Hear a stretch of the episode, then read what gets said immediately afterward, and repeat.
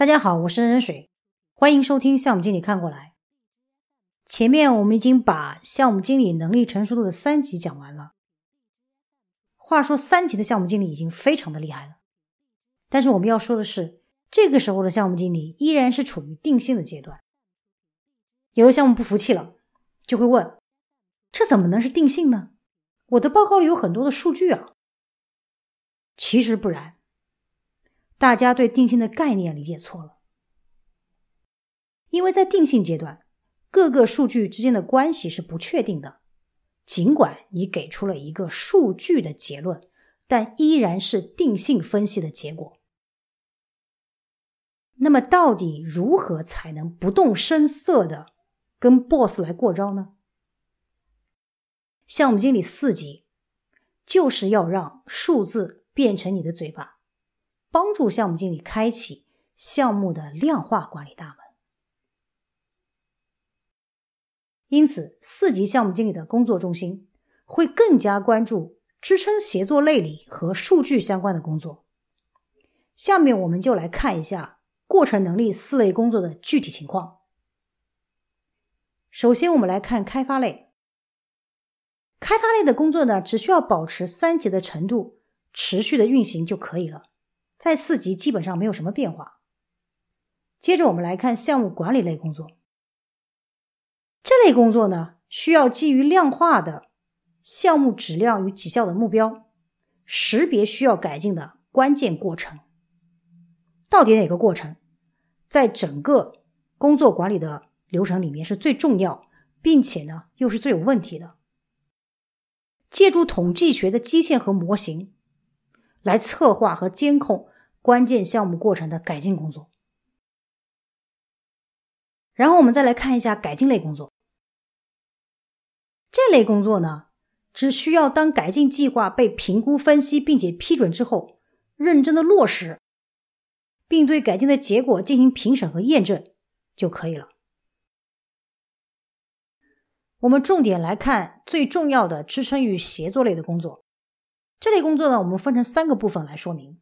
第一个部分，项目经理需要基于企业的目标体系，来制定出支撑业务目标实现的项目的质量和绩效的目标。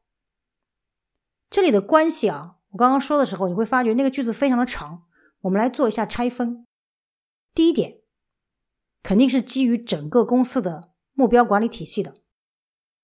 第二点。你所制定的这个项目的质量和绩效的目标，是要能够非常明确的支撑到业务目标的实现的。我们再来看支撑与协作类的工作，第二个部分，项目经理需要掌握统计学技术，对项目进行量化管理。那究竟需要掌握哪些方面的统计学技术呢？第一个点，项目经理需要使用统计的模型。预测项目的质量和绩效目标的达成情况，这样呢，在项目的早期就可以识别风险，并且加以监控了。这边我们需要举个例子来说明一下：尽管项目经理可能并非会参与到整个模型的建立的过程中去，但是他一定要会使用这个模型，并且呢，在项目的早期的时候，就可以用这个模型。来得出一些非常数据化的结果，知道这个项目的大概的工作效率会多少，什么样的人参加，最后的质量会是怎么样子的，bug 率大概会是多少，等等等等。第二点，项目经理还要会使用统计的基线对项目进行监控。项目经理可以不会去建立基线统计的基线，但是一定要会。使用统计的基线，在基线可容忍的上下限内，也就是它可以容忍的范围内，一旦出现异常点，可以及时的识别这个异常点，并且进行及时的处理，不要把问题遗留下来。第三点，一旦项目经理发现有影响目标实现的问题存在的时候，这个时候项目经理不能简单的去进行处理。项目经理需要进行根源性的分析，到底什么原因导致了这个问题，并且需要策划整体的解决方案，使用上面说到的统计的模型来进行预测和差异的分析，来评估你所选择出来的这个解决方案的可实施的程度，到底可不可以实施？实施完了之后，这个工作效率是变好了还是变坏了？如果变坏了，我们要再选择另外的解决方案；如果变好了，能达到预期目的，我们就选择这样的解决方案。第三个部分，项目经理还需要进行数据驱动的向上管理，啊，这个部分是比较重要的。项目经理必须要和管理层达成一致，就什么达成一致呢？就项目的质量、绩效的目标、对业务目标的支撑性作用要达成一致。到底为了支撑这个业务目标的实现？我们现在选择的项目的质量绩效目标是不是合理的？你需要跟你的管理层去达成一致。第二点，与你的管理层定期的沟通项目的管理状态，当然，这个管理状态是要用量化的方式来呈现的，并且呢，就下一步的工作的开展也需要达成一致。接下来，我们对软件开发的量化管理做三个问题的澄清。第一点，没有准确的度量定义，收集的数据就跟垃圾没有两样。我们都知道，在软件开发过程中，具有潜在价值的度量的指标是非常繁多的。那到底该怎么办？很多项目经理问过我，要想提高开发的效率，应该度量哪些数据啊？可是我觉得这问题不难啊。比如用代码行和工作量一除，不就有了吗？可是其实很多项目经理这么做了，却得不到想要的结果。为什么？难道是数据出问题了吗？显然不是，一定是我们使用的时候出了问题。究其最根源的问题，是因为缺乏度量的标准，没有度量的定义。就拿代码行来说吧，有人度量新增的，有人度量更改的，有人包含提示行，有人不包含。那么工作量的度量呢，也面临同样的问题，算不算测试啊？算不算写文档啊？结果会怎么样？n 种代码行的度量，在 plus n 种工作量的度量，这样的量化结果。你说偏差会多大？你说怎么拿来用？你说这样的结果和垃圾有什么不一样？问题是你还花了很多工作量去收集这样的数据呢，完全没有效果。那很多项目经理就放弃了，觉得没有意义啊。